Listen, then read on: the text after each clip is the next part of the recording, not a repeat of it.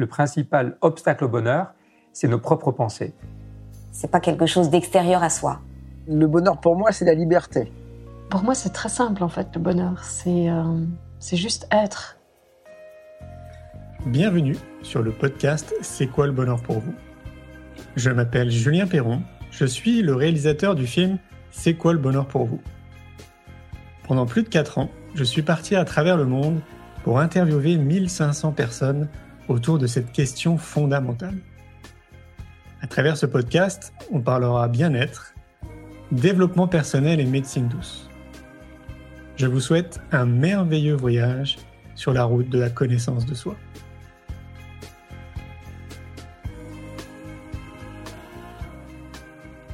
Aujourd'hui, j'ai le plaisir de recevoir Denis Marquet. Denis est philosophe, thérapeute et romancier. Auteur du best-seller Colère, normalien, agrégé, il a enseigné à l'Université de Paris 12, à l'Institut des études politiques de Paris et à l'École supérieure de commerce de Paris. Il a fondé le premier cabinet de philosophes thérapeutes à Paris, publié quatre romans et un essai philosophique. Il vit un bonheur d'éduquer sans mélange depuis la naissance de ses deux enfants. Hélène Mathieu est journaliste et mère de famille. Elle a longtemps été rédactrice en chef de Marie-Claire avant de diriger la rédaction de Psychologie Magazine. Je vous souhaite une belle écoute.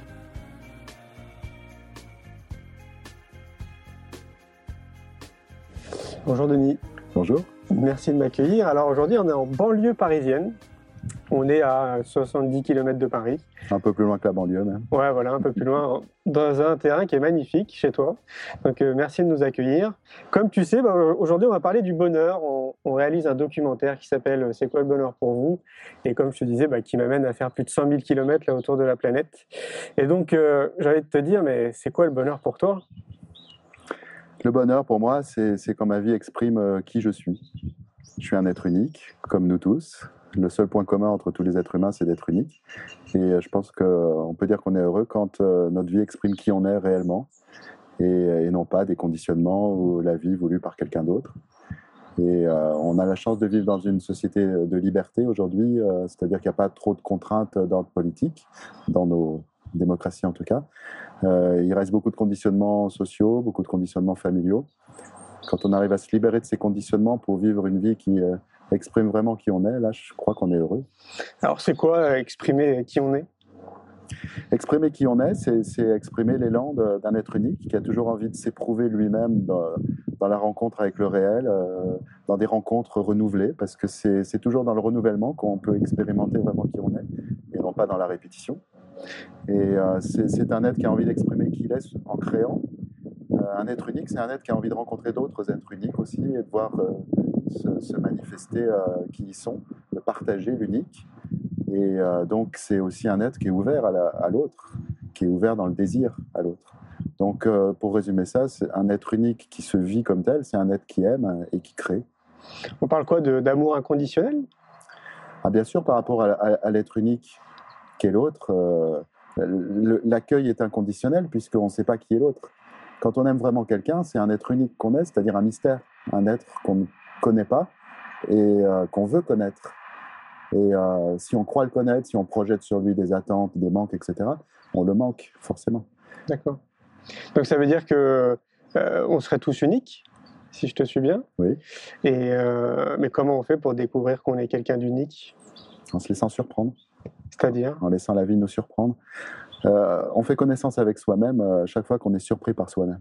On a développé un moi qui est un moi fait de conditionnement, c'est-à-dire de structures répétitives. Et c'est une bonne chose, c'est nécessaire. hein, L'être qui ne développe pas ce moi, il est plutôt du côté de la psychose et, il souffre. Donc on a besoin d'un moi avec un certain savoir sur soi. Je suis ceci, je suis cela.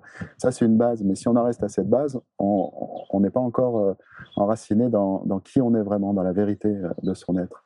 Et euh, sur cette base peut se, construire autre chose, c'est-à-dire qu'on peut se laisser surprendre. La vie passe son temps à nous surprendre. Il y a des moments où on ne sait plus rien de soi et on se laisse surprendre par soi-même, par des ressources qu'on ne connaissait pas, par, euh, par du nouveau. Ça peut arriver dans, la rencontre, euh, dans une rencontre forte avec quelqu'un, euh, dans, la rencontre avec une nouvelle activité, dans chaque fois que la vie nous met en mouvement. Elle, nous confronte à des, ressources qu'on ne connaissait pas. Ça peut arriver aussi euh, dans l'épreuve. Euh, l'épreuve est là souvent pour nous rappeler qu'on n'est pas ce qu'on croyait être et qu'on a des ressources qu'on ne connaissait pas. Et euh, souvent, l'épreuve, elle nous paraît insurmontable parce qu'on ne connaît pas encore les ressources qu'elle va mobiliser en nous. Mais quand elle les mobilise, on se rend compte qu'on était autre. Rimbaud le disait très bien dans l'expérience de la création, je est un autre.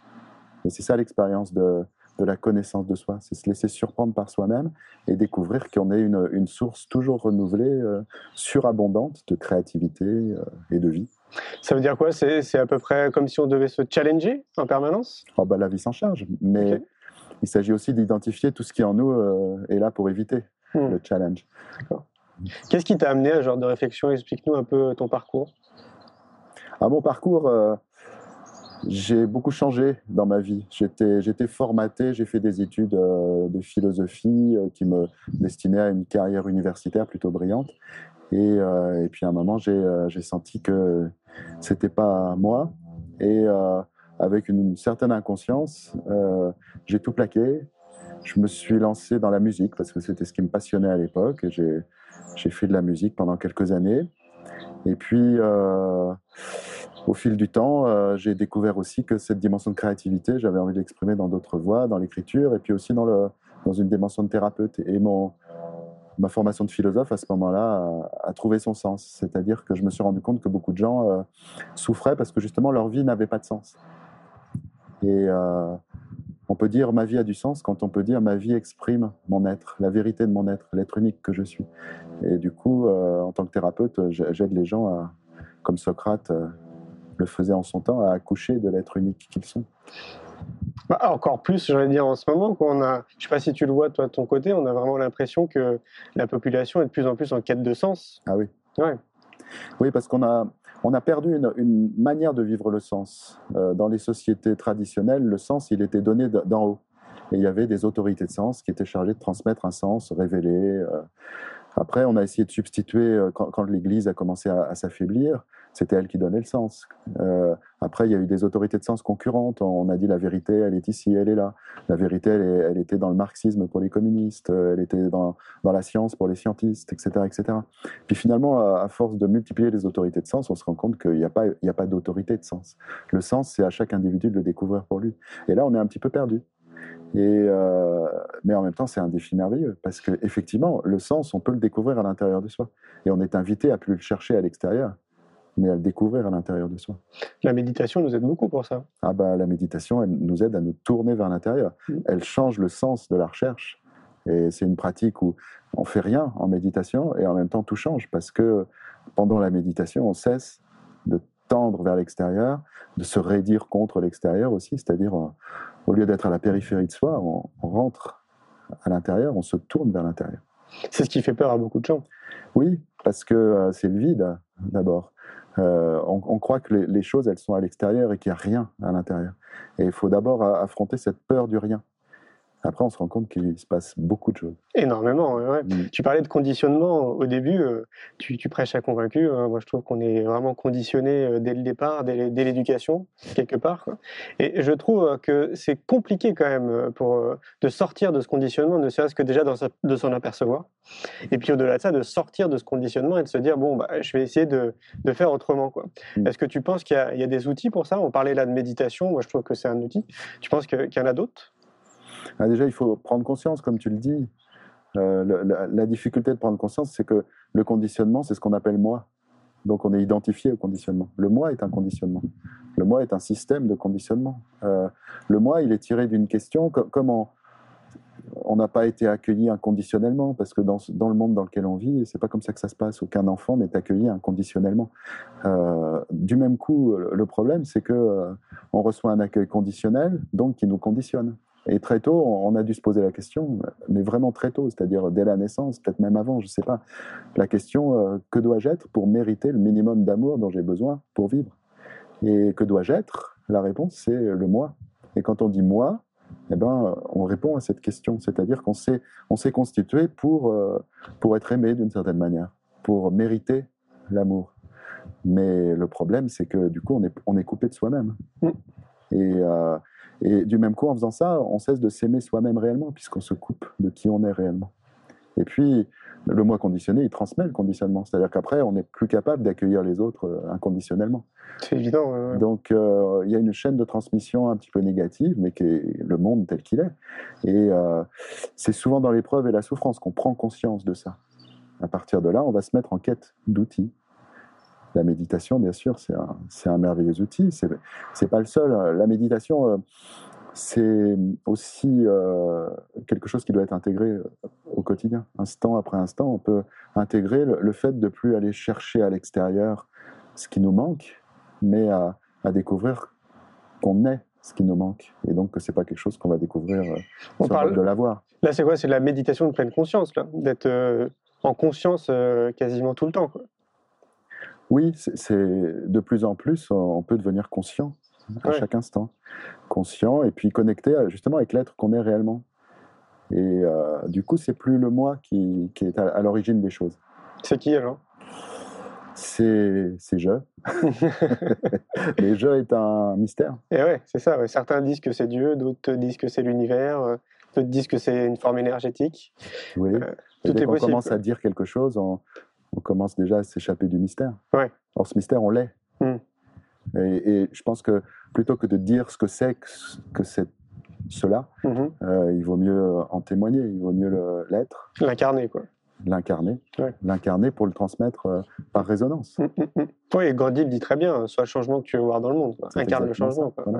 C'est le meilleur exemple qu'on peut donner euh, autour de nous, au final. Oui, mais c'est une phrase dont on n'a pas fini de, de tirer les conséquences, parce qu'actuellement, on continue de vouloir changer le monde sans se changer soi-même. Ah oui, ok. Donc, euh, c'est pour ça que les, les changements actuels qu'on apporte globalement au monde semblent pas très féconds. euh, Mm. Il est urgent que ça change, ça. Il est urgent d'entendre ça. Effectivement, il s'agit d'abord de se tourner vers l'intérieur, non pas pour renoncer à agir dans le monde, mais pour trouver à l'intérieur de soi une, une source d'action, d'action juste, d'action féconde, d'action inspirée, on peut le dire, Mm. qui, euh, qui produisent des bons fruits. Tant qu'on fait pas ça, on reste euh, en un lieu de nous-mêmes où l'action peut pas être juste. Mm, mm. Alors, c'est. euh, moi, je me mets toujours à la place de, de la population. euh, Ils vont me dire Ok, mais je fais quoi? C'est quoi une action? Qu'est-ce que je par, où je commence, quoi, en gros? Est-ce que tu penses qu'il y a un premier pas à faire? La première chose, c'est de se demander depuis où j'agis, qui agit en moi? Et euh, pour ça, on peut faire un petit bilan, regarder d'un côté les actions qu'on a posées dans sa vie qui n'ont pas été fécondes, et ça peut être fait dans une seule journée, hein, et puis les actions qui, qui sont fécondes. Et en fait, on va s'apercevoir qu'on n'agit pas du même lieu intérieur. Et ça, c'est très important, parce qu'il y a un lieu depuis lequel on n'a rien à attendre de bon, et si on est situé en ce lieu, on peut agir, euh, ça ne sera pas juste, ni fécond, et puis, il y a un lieu où, tout est juste et tout est fécond. Quand c'est facile, c'est une bonne indication. De temps en temps, les choses sont faciles, les choses sont fluides. Et là, c'est qu'on est dans le lieu juste. Puis de temps en temps, euh, on se bat contre des obstacles et on croit qu'il faut se battre encore plus fort pour renverser les obstacles. Et là, en réalité, on est juste dans un lieu de nous-mêmes où, les choses ne sont pas possibles, tout simplement. Ouais. Ouais. Ouais, ça, paraît tellement évident euh, quand on t'écoute que je me dis. euh, Enfin, pour moi, ça l'est, mais je n'ai pas le sentiment que ce soit, soit le cas pour tout le monde. Est-ce que tu as un exemple concret? Quelque chose de vraiment très concret. La méditation, par exemple, c'est quelque chose de, de très concret. Euh, comment la personne, demain, elle se lève le matin, elle me dit Moi, je, je veux changer, je veux, je veux passer à l'action, je fais quoi? Bah, déjà, identifier, discerner. La première chose, c'est discerner. Discerner les deux lieux dont je parle. Hmm. Et pour discerner, il faut quelques outils. Moi, mes repères, c'est qu'il y a un lieu où je suis dans la négativité et un, un lieu où je suis dans la positivité. Ça, ça m'aide. Euh, le lieu de la négativité, c'est je refuse quelque chose. Ce qu'on refuse, c'est ce qui est désagréable. Donc, en général, c'est tout ce qui est de l'ordre de la souffrance, qu'elle soit très légère ou plus profonde et plus aiguë. Euh, on refuse de souffrir. Et pour se soulager, alors on, on pose des actes. Ces actes-là ne sont jamais féconds, en réalité. Et quand on prend conscience de ça, c'est très libérateur. D'accord. En revanche, un acte qui est fondé dans un oui, eh bien, euh, c'est un acte fécond. Et ça peut être le même acte vu de l'extérieur, c'est ça qui est intéressant. C'est-à-dire que, euh, c'est un exemple que je donne parfois, euh, si je veux euh, résister pendant la de- Seconde Guerre mondiale, je peux résister parce que j'ai vu un défilé d'Allemands dans, dans ma ville et que j'ai ressenti une grande souffrance et que je veux soulager cette souffrance. Je suis très en colère. Et j'agis depuis cette colère qui est un refus de la souffrance que j'ai éprouvée à voir ce défilé eh ben, le le fondement de mon acte, il est négatif. La fécondité ne sera pas la même que si j'accepte cette souffrance et que euh, cette, dans l'acceptation de cette souffrance, je touche ma vérité. Et ma vérité, c'est un désir. Et le désir, c'est libérer mon pays. Et là, je suis dans un oui. Vu de l'extérieur, je vais faire la même chose. Mais en réalité, la fécondité ne peut pas être la même. D'accord. Il y a un acte qui est, qui est négatif et un acte qui est positif. Soit je suis dans le non, soit je suis dans le oui. C'est une forme d'équilibre. Bah, c'est- pour moi, c'est pas un équilibre parce que quand je suis dans le non, ça peut pas être fécond. Donc, euh, je, je Mm. désire, euh, je désire m'abstenir. La méditation, ça sert à quoi? C'est c'est l'entraînement à l'abstention. C'est ce que disaient les philosophes stoïciens d'ailleurs. Supporte et abstiens-toi. Quand il y a une souffrance, il faut s'abstenir d'agir pour soulager cette souffrance. Mm. Ensuite, dans cette acceptation de mes sensations, je vais découvrir qui je suis, je vais, je vais trouver mon vrai désir. Et ce désir, il va, il va me mettre en acte. Et là, l'acte sera fécond. Oui, d'accord. Pour moi, c'est. euh, on en a parlé un petit peu en amont. Euh, pour moi, ça revient à, à se dire que tout part de l'éducation. Euh, qu'au final, euh, je ne sais pas si tu voyages beaucoup, moi c'est le cas ces 20 dernières années, et systématiquement, quand je reviens en France, je me dis, mais tout part de l'éducation. Si on veut vraiment changer les choses, il faut qu'on propose un modèle différent euh, que l'éducation nationale, qui est totalement has-been. Et du coup, on est en train de créer une école, une école pour les enfants, qui s'appelle l'école de la vie, qui est une école alternative. Euh, je sais que tu as écrit un livre euh, qui est fantastique. Euh, Nos enfants sont merveilleux. Alors j'ai envie d'avoir enfants sont des merveilles. sur des merveilles. Ouais, donc du coup, j'ai envie d'avoir ton point de vue par rapport à l'éducation. C'est c'est quoi ton point de vue par rapport à tout ça? Est-ce que tu es d'accord avec moi qu'il faut vraiment tout changer quoi? Ben, tout est là. Euh, tout, réside dans l'éducation parce que euh, le- le- l'espoir qu'on améliore vraiment les choses dans un monde où les, dangers sont quand même euh, très réels, hein, le danger écologique, le danger de la surpopulation, les, les dangers liés à l'horreur économique aussi. il y a des vrais dangers, mais aussi des vraies opportunités. L'espoir, pour moi, il est dans le renouvellement des générations. Mais le renouvellement des générations, ça suppose que les générations se renouvellent vraiment, c'est-à-dire qu'il y ait du nouveau dans une nouvelle génération, et pas la reproduction du même. Et euh, ce, qui, ce qui détermine ça, c'est l'éducation. C'est la relation d'une génération à l'autre par l'éducation. Donc c'est un point vraiment essentiel, ça. Et euh, quand j'écris Nos enfants sont des merveilles, c'est que j'appelle une éducation qui, s'appuie sur justement la merveille qu'est chaque être en tant qu'il est unique. Une éducation qui, euh, qui, qui soit fondée sur la conscience et le travail d'une pleine conscience de l'être unique qu'est l'autre, dans son évolution, parce que l'être unique évolue tout le temps. Donc, une, éducation fondée sur la conscience et sur l'émerveillement. L'émerveillement, c'est le signe qu'on voit l'autre. Quand on voit vraiment un être dans sa dimension unique, on peut que s'émerveiller. Tu m'étonnes. Un enfant à qui on, à qui on offre ça, mais il se développe dans la, dans la plénitude de, de son être. Et il n'a plus besoin, il va fabriquer un moi, mais il n'a plus besoin de fabriquer un moi qui soit en, en négation et en, en rupture avec qui il est vraiment. Son moi va pouvoir être euh, la, la- la personne au sens étymologique, c'est-à-dire persona, c'est le masque de théâtre euh, à Rome, dans la Rome antique. Persona, c'est ce à travers quoi ça sonne, c'est-à-dire que son être va résonner à travers son moi. Et là, tu as tout gagné. quoi. Ben voilà. C'est évident, oui. Alors certains disent que euh, ça pourrait être compliqué, du coup, après pour eux, d'intégrer la société euh, actuelle. Moi, je pense qu'au contraire, c'est leur donner les meilleurs outils, justement, pour être en conscience avec la société. quoi. Bien Est-ce que sûr. tu en penses, oui? Bah, C'est-à-dire, il ne s'agit pas tant d'intégrer la société que d'y participer afin de la changer. Et donc, si c- c- ces êtres-là se sont développés dans la conscience et l'ouverture à l'être unique qu'ils sont, eh bien, ils ont tout ce qu'il faut pour intégrer la société en la changeant.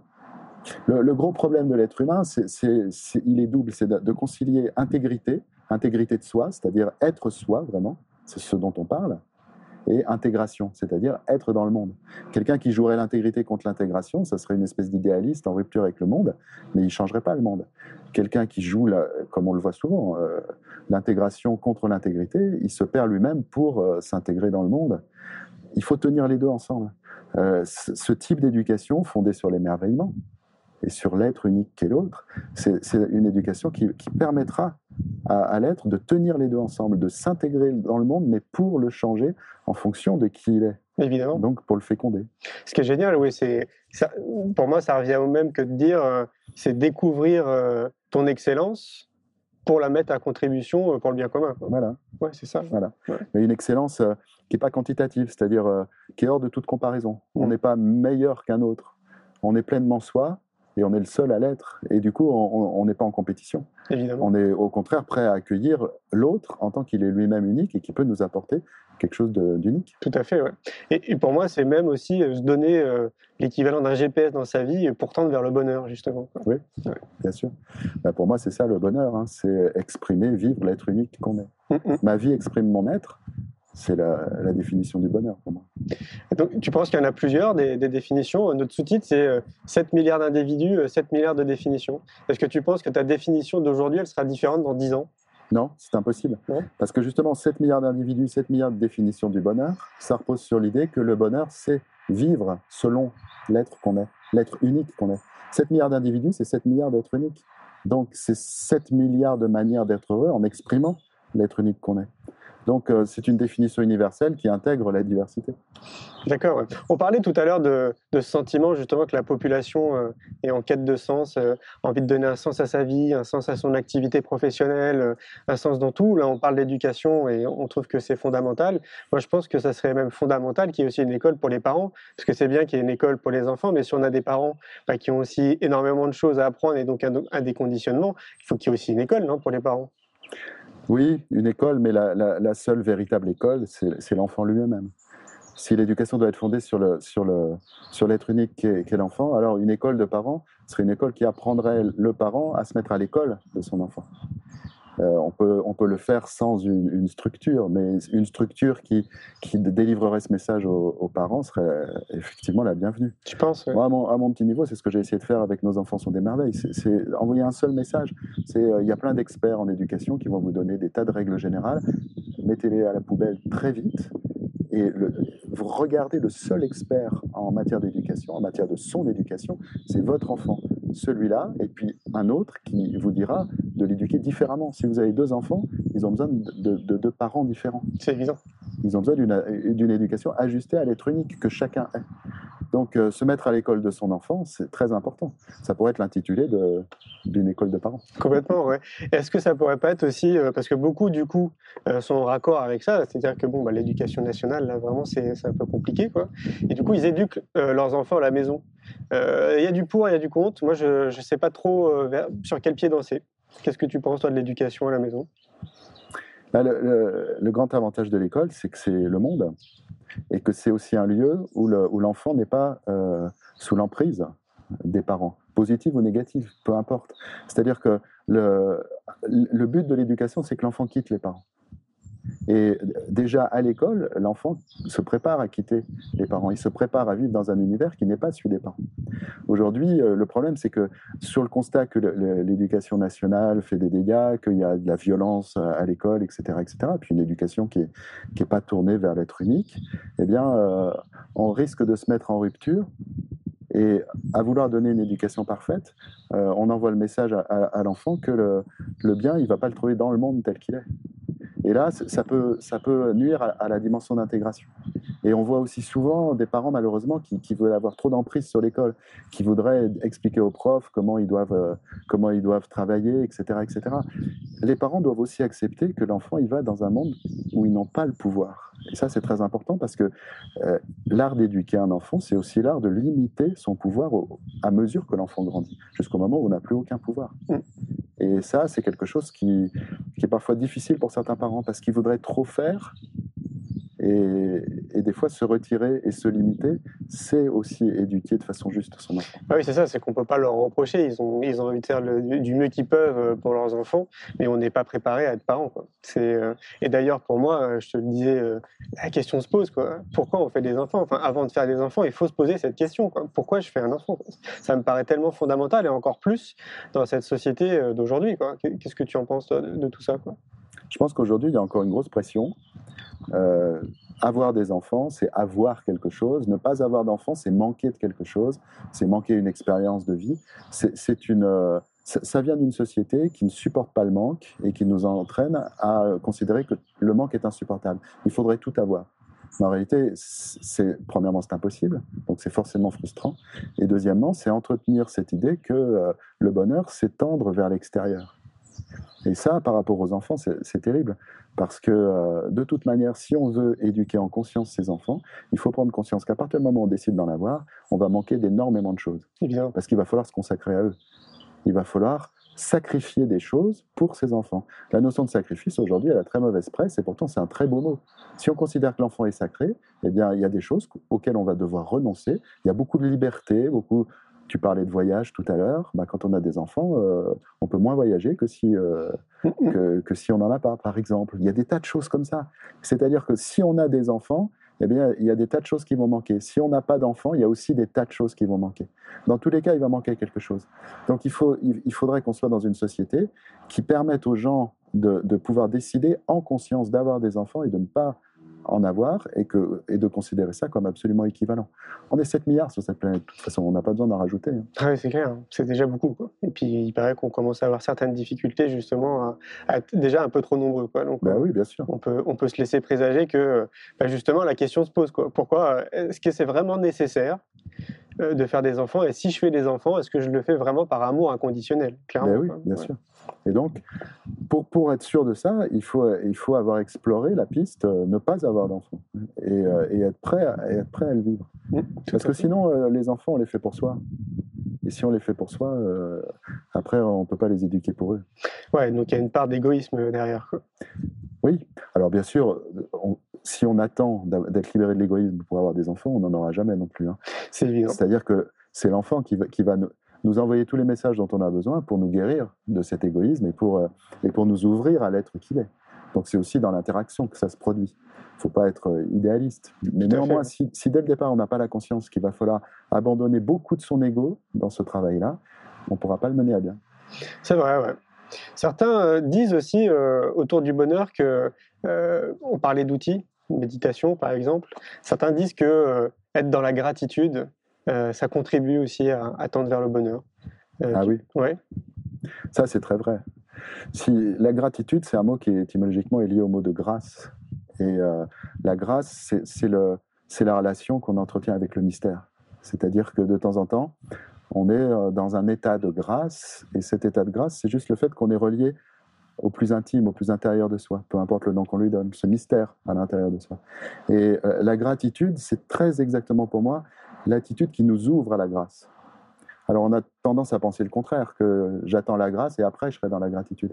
En fait, ça, passe dans, se passe dans l'autre sens. C'est-à-dire que si je suis dans la gratitude, je vais pouvoir connaître l'état de grâce. Donc pour connaître le bonheur, être d'abord dans la gratitude, c'est essentiel. Il y a des gens qui seront jamais heureux parce qu'ils sont toujours dans l'amertume parce qu'il leur manque quelque chose oui, il me manque toujours quelque chose et le manque fait partie de la, condition humaine. Si j'attends de ne, rien, de ne manquer de rien pour être heureux, je vais attendre jusqu'à ma mort. En revanche, ici maintenant, il me manque quelque chose, mais il y a aussi des tas de choses qui me sont données. Et si je suis dans la gratitude par rapport à ça, je peux être dans l'état de grâce et vivre un rapport de grâce avec ce, ce qui m'entoure. La gratitude, euh, pour mettre un, des mots euh, un peu plus euh, précis dessus, c'est quoi? C'est remercier tous les matins d'être en vie? C'est déjà. Ouais. Oui, c'est remercier, c'est prendre conscience de, l'abondance dans laquelle on vit. C'est-à-dire que je respire, c'est déjà de l'abondance. La vie me traverse, c'est déjà de l'abondance. comment, c'est toujours pareil, hein. comment, comment on fait euh, euh, alors, moi, par exemple, je vais te donner mon exemple. J'étais à Paris euh, pendant 34 ans et je crois avoir beaucoup de chance, c'est-à-dire vers l'âge de 12 ans, j'ai pris du recul justement sur, sur la société, sur le conditionnement. Et donc du coup, euh, très rapidement, j'essaie de trouver des outils pour sortir un peu la tête de l'eau. Et donc je pense à la majorité de la population qui se dit euh, ouais bah ok, euh, moi je suis d'accord avec ce que tu dis, mais moi voilà, je fais un boulot qui me plaît pas forcément. je rentre chez moi, il faut que je m'occupe de mes enfants, il faut que j'aille chercher à la crèche. quand je rentre chez moi, il bah, faut que je fasse à manger, je m'occupe de mes enfants, il faut les coucher, etc. J'ai pas de temps pour moi parce que au final, ça, revient à dire qu'il faut prendre du temps quand même pour soi. Comment on fait quand on est pris dans l'activité du quotidien, comme on dit, métro, boulot, dodo quoi? Ça, c'est une impasse. Tu décris une impasse. Mais l'impasse, c'est le, mental, c'est la tête, c'est le conditionnement qui la, la, fabrique. Il y a une autre manière de regarder les choses. Si on ne change pas sa manière de regarder les choses, on va forcément euh, rester dans l'impasse.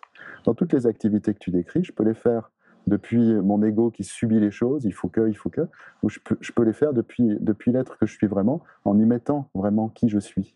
Les faire vraiment à ma manière et les faire avec mon désir.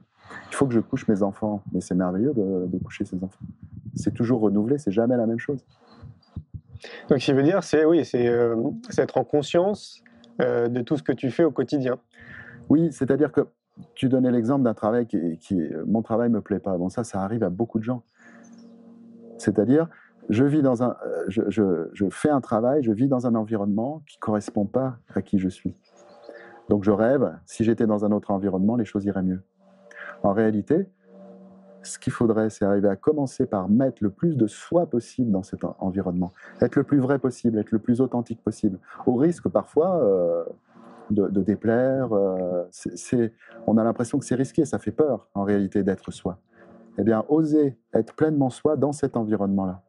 Et on va voir que déjà l'environnement, il va se transformer pour autant qu'il le peut.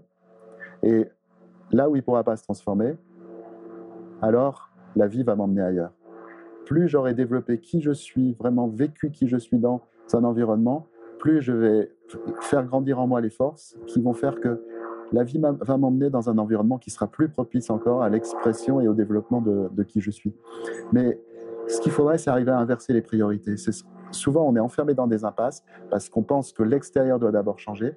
C'est ce qu'on disait tout à l'heure, avant que l'intérieur change. C'est le contraire. Je suis dans un boulot qui me déplaît parce que je suis conditionné et, et je peux pas être moi-même. Eh bien, je vais essayer, même par petites touches, d'être de plus en plus moi-même, de vivre ma vérité, d'être en vérité moi dans ce travail. Eh ben, je vais voir que déjà, je vais avoir des surprises dans mon environnement. Le comportement des gens euh, va me surprendre parfois.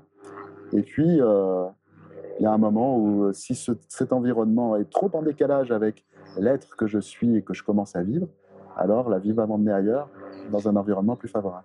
Donc, tu voudrais dire que, que en changeant euh, ton monde intérieur, tu changes ton monde extérieur? Oui, en exprimant dans le monde extérieur qui je suis vraiment, eh bien, euh, c'est là que j'ai le plus de chances de voir les conditions extérieures se transformer. C'est- La, la- la notion de priorité est essentielle. La priorité doit être donnée à l'intérieur. En général, on donne la priorité à l'extérieur et c'est là qu'on s'enferme dans des Oui, impasses. parce qu'on est conditionné aussi pour ça. Quoi. Ah bah là, oui. Ouais. Toute l'éducation, le monde actuel nous envoie que des messages euh, qui vont dans cette direction. C'est, euh, j'imagine certains se dire, ah ouais, d'accord, donc il faut que je me trouve une cabane isolée euh, euh, dans une forêt pour, euh, pour revenir à l'essentiel, quoi, quelque part. Oui, mais euh, la difficulté de tenir ensemble intégrité et intégration. La cabane en forêt, c'est euh, jouer l'intégrité en renonçant à l'intégration. Mm. La suradaptation, euh, pour gagner de l'argent, eh bien, je renonce à être moi-même. C'est jouer euh, l'intégration contre l'intégrité. Mm. Il, s'agit de tenir les deux ensemble. Je suis dans un travail qui me plaît pas, je l'ai choisi par des conditionnements. Maintenant, je me sens enfermé dedans. Eh bien, je vais mettre le plus d'intégrité possible, le plus de ma vérité possible dans ce travail au quotidien. Et je vais voir ce qui se passe. Ça revient aussi à, à cultiver euh, ce qu'on appelle la psychologie positive, l'optimisme. L'optimisme réaliste. Mm. Plutôt la positivité, oui, que le- que- que l'optimisme. L'optimisme, ça serait euh, voir euh, que ce qu'il y a de bien et ne pas voir ce qu'il y a de mal. Mm. Le pessimisme, ça serait le contraire. Donc plutôt réaliste. Quoi. Bah, réaliste positif, c'est-à-dire voir en toute chose une, opportunité. Mm. Même dans l'impossible. Quelque chose me semble impossible, cette impossibilité même est une opportunité. Oui, Quelles sont les ouais. autres voies qui sont Ouais, je vois. ouais. Oui, derrière, beaucoup disent que les périodes de crise sont des opportunités justement d'ouverture extraordinaire. Bien sûr, bien sûr. Les périodes de crise, euh, crise euh, étymologiquement, ça veut dire la croisée des chemins. C'est-à-dire que c'est un moment d'ouverture, c'est un moment où, où tout est possible. C'est aussi un moment où, euh, où j'ai très peur parce que je sens que ça peut m'emmener vers le bas, mais ça peut aussi m'emmener vers le haut. En fait, la crise, c'est le moment où je ne peux pas rester au même niveau. Et en fonction de, de- de la façon dont je vais vivre la crise, eh bien, soit, soit je vais descendre, soit je vais m'élever. Et ça, c'est des moments de, de grande opportunité, ça, parce qu'on Ouais, va changer de niveau de conscience C'est ça, ouais. en fait, c'est- encore une question de regard. C'est euh, comment tu, tu portes ton regard sur la chose finalement. Mais Ouais. tout est là. hein. C'est-à-dire que, euh, pour moi, l'être humain est créateur. Nous créons ce monde. Et nous, le- nous, nous le créons avec la manière d'abord dont nous le regardons. Avant même d'agir, il y a un regard. Et notre action va dépendre du regard que nous portons sur le monde. Donc, changer d'abord son regard, c'est essentiel pour, euh, pour changer le monde. C'est vrai, ouais. Je constate à l'heure d'aujourd'hui que euh, ça arrive vers 50 ans. Euh, J'ai l'impression que vers 50 ans, une partie de la population euh, se dit euh, waouh, bon, bah, je me suis occupé de mes enfants, Euh, j'ai une activité donc professionnelle euh, qui me plaît pas forcément. Je me suis pas trop occupé de moi. Maintenant, je vais commencer à m'occuper de moi. Donc, du coup, regard différent. Quoi. Tu vois ça, toi aussi C'est euh, vers 50 ans, à peu près, que ça arrive? Oui, oh, entre 40 et 50 ans, Ouais. c'est- variable. Il y a une première, euh, il y a un, premier moment qui peut être de crise ou qui, est- qui est en tout cas euh, certainement d'opportunité et de remise en question. C'est à l'approche de la quarantaine parce que là, on, on se dit euh, c'est fini d'être jeune. Euh, être jeune, c'est quand, euh, quand tu, tu sens que tu as beaucoup plus d'avenir que de passé et du coup, tout est encore possible. À partir de 40 ans, tu sens que, que tu peux plus vivre comme si tout était possible. Donc tu peux plus remettre à, à, à l'avenir. C'est maintenant ou jamais. Et, euh, et, et là, il faut déjà faire le deuil de cette sensation de la jeunesse que tout est encore possible plus tard. Mm.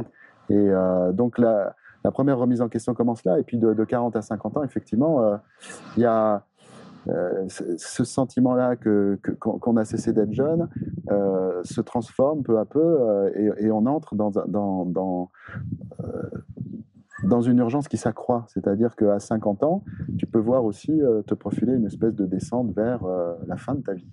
Lente descente, euh, avec l'espérance de vie qui est la nôtre aujourd'hui, on peut se dire oui, j'ai encore pas mal de temps.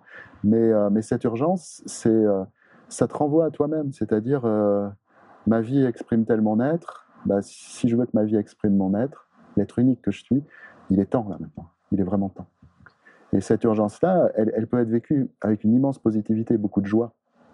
Beaucoup de joie parce que ça, ça rend vivant et ça, et ça donne beaucoup d'intensité à la vie. Mais elle peut être angoissante aussi. C'est pour ça qu'on a parfois besoin d'accompagnement. Ouais, il faut être entouré. Quoi. Tu proposes des stages, d'ailleurs, non, autour de ça? Oui, oui, oui, bah, en individuel, en groupe, c'est vrai que j'accompagne des gens euh, vers un unique objectif, c'est de pouvoir dire pleinement ma vie exprime mon être. D'accord. Tu as écrit euh, un peu plus de cinq livres, c'est ça? J'ai écrit quatre romans et deux essais. Deux essais, ouais. Et ce sont euh, tous des thématiques très différentes, Oui. avec des réflexions systématiquement profondes. Et pour en arriver à une conclusion que le bonheur, euh, c'est euh, être. C'est ça? Oui. D'accord. Ah, si je pouvais arriver ici maintenant à me contenter purement d'être, tout le reste euh, suivrait. Est-ce qu'on n'est pas proche de la liberté? On est en plein dans la liberté. Si je me contente d'être, il n'y a plus rien qui s'oppose à ce que je sois pleinement conscient, pleinement conscient des mouvements qui sont à l'intérieur de moi, pleinement conscient du, du réel à l'extérieur de moi. Et à ce moment-là, les deux s'ajustent. Et ça peut s'ajuster dans une action. Je peux être mis en acte immédiatement, dans un acte spontané, juste, inspiré et totalement libre, puisque euh, absolument non conditionné. Et, et ça, ça s'enracine dans oser simplement être. Ouais, ça paraît tellement simple. C'est simple, mais c'est, euh, le problème, c'est que notre mental n'est pas prêt à accepter cette simplicité. Hmm. Parce que euh, parce que c'est très angoissant, ça suppose de lâcher tout ce qu'on a construit jusqu'à maintenant. Donc euh, notre mental, il est là pour nous, pour nous consolider dans, dans le passé, dans la répétition. D'accord. Si tu avais une recommandation à donner, euh, ça serait quoi? Pour les gens qui sont en pleine réflexion? Soyez où Soyez-vous, oui, mais c'est une recommandation. euh, Souvenez-vous que vous êtes unique. Souvenez-vous que vous êtes unique. Que vous êtes seul à vivre votre vie, mais que du même coup, votre expérience de la vie est absolument unique. Et que par conséquent, et c'est ça l'important, elle est un cadeau pour les autres. Parce que votre euh, expérience de la vie, il n'y a que vous qui la vivez. En témoigner, c'est forcément un cadeau pour les gens qui eux-mêmes sont, reliés à l'être unique qui sont. Et du coup, euh, euh, voilà, oser offrir ce cadeau au monde. Il faudrait avoir plus de conférenciers alors. Ah oui, parce que c'est, ça, ça serait l'occasion justement de. bah, moi, je suis complètement d'accord avec toi. Je trouve que chaque personne est unique. Si tu prends le temps d'arrêter quelqu'un dans la rue et de discuter avec lui, tu vas voir que son histoire est incroyable. Mhm. Et je suis d'accord avec ça. Faut en parler, quoi. Parce qu'il y a des gens pour qui ça va résonner. En tout cas, ça va peut-être poser une graine. Quoi. Bien sûr, bien sûr. Tout le monde est unique, donc tout le monde est, est cadeau. Alors, sous forme de conférence ou sous, sous d'autres formes, Mhm. euh, il faudrait peut-être plus de conférenciers qui parleraient, qui exprimeraient juste qui ils sont, oui. Mais euh, chacun de nous peut aussi encourager les gens autour de nous, comme tu le fais euh, avec, avec ce film, comme tu le fais en voyageant, à, à juste témoigner de soi. Il, il suffit d'un- d'une oreille ouverte, d'un cœur ouvert, d'un désir euh, qui es-tu? Voilà, c'est tout. Si on pouvait aborder les gens avec ce simple, cette simple question, qui es-tu? Euh, Ils se sentiraient immédiatement encouragés à se manifester dans, dans leur être et, et, et, ça peut faire basculer quelque chose à l'intérieur. Prendre conscience que on est cadeau pour l'autre, juste parce qu'on est un être unique. Là, on est vraiment dans l'ouverture euh, totale. Quoi. Oui, mais c'est quelque chose qu'on porte en nous très simplement. En, malheureusement, on s'est construit en recouvrant tout ça, mais c'est ce qu'on est au fond. Ouais, d'où l'éducation. On revient systématiquement à l'éducation. Si on, si on fait en sorte que bah, dès le départ, justement, euh, alors je sais pas, est-ce qu'on doit nous l'apprendre ou est-ce qu'on doit juste accompagner l'enfant du coup quoi? Parce que je crois que c'est quasiment inné chez l'enfant. Ah, c'est totalement inné. Ouais. Et l'enfant envoie systématiquement les messages. Son être envoie systématiquement à l'adulte les messages euh, de ce qui lui est nécessaire pour pouvoir développer l'être unique qu'il est. Le problème, c'est que les adultes ne sont pas exactement formés à entendre ces messages. Mmh. Déjà, on leur a pas dit que l'enfant leur envoyait tout le temps des messages pour leur apprendre à les éduquer. Et à partir du moment où on prend conscience de ça, c'est un choc. Euh, parce qu'on se rend compte que l'enfant, il y a une partie de lui qui a, qui a une véritable sagesse, en fait, hein, et qui peut, qui peut nous, nous enseigner euh, la meilleure manière à chaque instant dans son évolution de l'éduquer en tant qu'être unique. C'est les petits Bouddhas? Il y, a, quelque chose de cet ordre-là. Il y a quelque chose d'accompli en nous tous. Il y, a, un lieu en nous où tout est, accompli. Il y a un autre lieu où ce n'est pas du tout le cas. Et, euh, l'enfant, il est, beaucoup plus proche de nous, de, cette dimension accomplie. C'est pour ça que dans toutes les traditions, d'ailleurs, on dit qu'il faut redevenir comme un enfant. On le dit euh, dans, le, taoïsme, euh, Jésus l'a dit, si vous ne redevenez pas comme des enfants, vous n'entrerez pas dans le règne de Dieu. Je l'ai lu aussi dans d'autres traditions. Il faut redevenir comme des enfants, c'est-à-dire il faut se rapprocher de cette dimension de spontanéité vivante où on est, où on est dans la justesse, tout simplement. Cultiver son enfant intérieur. L'être, se souvenir qu'on est ça, mmh. que c'est notre vérité. C'est notre vérité. L'enfant, il sait ce que c'est que le désir. Il sait... L'enfant, il, il, passe son temps à vivre l'être unique qu'il est. Le problème, c'est que sous couvert de l'éduquer, souvent, on l'en empêche, et euh, systématiquement. Est, est-ce qu'on peut considérer qu'il est déjà dans le bonheur, qu'il baigne déjà dans le bonheur, l'enfant? L'enfant, il, il, a deux états très très distincts, et, et, et, de ces deux états naissent les deux états euh, dans lesquels on se trouve adulte. Quand il, quand il souffre, qu'il lui manque quelque chose, qu'il a faim, le tout petit bébé, euh, là, il est dans, dans, dans la dimension pulsionnelle, c'est-à-dire il faut absolument il tend vers un soulagement, il lui faut un soulagement. Et c'est vital pour lui. Pour lui, c'est une question de vie ou de mort. Si la faim et que, comme il ne peut pas se procurer lui-même sa nourriture, il est totalement dépendant de, du bon vouloir d'un autre. Et donc, s'il ne se fait pas comprendre euh, avec la, la, dernière énergie, c'est sa vie qui est en jeu. Donc, il est, il est entièrement tendu vers l'extérieur. Mais dès qu'il est rassasié, alors il passe dans un état complètement autre. Il est dans la jubilation, la jubilation d'être. C'est ce qu'on perd au fur et à mesure. Ben oui, c'est-à-dire que euh, tout se passe comme si le premier état était devenu notre état naturel. On tend vers l'extérieur tout le temps. On, on, se raidit contre ce qui nous effraie. On est à la périphérie de soi-même. Alors qu'à l'intérieur de nous, il y a cet état de l'enfant euh, rassasié qui demande rien d'autre que la, la joie d'être. De vivre, d'être heureux, d'être joyeux. Il, il, est. Ouais. Il est, il est joyeux. Il suffit de voir jubiler un, un bébé de, de, six mois quand il est, quand il est rassasié. C'est vrai. Oui c'est beaucoup plus fort que n'importe quel éveillé adulte aux confins de l'Himalaya. C'est évident, et puis on, on s'émerveille de tout. Quoi. Mais oui, Chaque, tout chaque... est nouveau, ouais. tout est merveille. Mmh. Mais ici maintenant, euh, tout est nouveau. Moi, mon fils, une fois, il m'a donné un enseignement, euh, parce que j'avais l'idée qu'il fallait euh, être dans le nouveau. Et, et, puis lui, il voulait retourner dans, sur un lieu de vacances dans lequel on avait été. Alors je lui ai dit, oh, bah, c'est peut-être mieux de, de, de, de, vivre des premières fois. Et il m'a répondu, mais ça sera la première fois qu'on ira pour la deuxième fois. ouais, il a raison. il a raison. Et, et, et, en fait, le message qu'il m'envoie là, c'est que même si on y retourne pour la deuxième fois, ça sera encore une première fois si on le vit avec la fraîcheur de l'enfance. Avec un regard, euh, avec un autre regard. Avec un autre regard. C'est-à-dire que tout est toujours nouveau. Mm. J'ai l'impression euh, tous, les, tous les matins et tous les soirs de faire les mêmes trajets. À chaque fois, c'est nouveau. L'enfant, il sait ça. À l'intérieur de moi, la dimension d'enfance pure, elle, elle, elle le sait. Bon, il a gagné, on y est retourné. C'était où? Ah, Je me souviens plus. C'était euh, c'était un club de vacances qui lui avait beaucoup ouais. plu. D'accord. Mmh. Est-ce qu'il y, y, a une citation euh, qui te plaît beaucoup, que tu trouves très inspirante? Tout à l'heure, moi, je parlais de Gandhi. Moi, je trouve que cette, cette citation, sur le changement que tu veux voir dans le monde, elle dit tout. Quoi.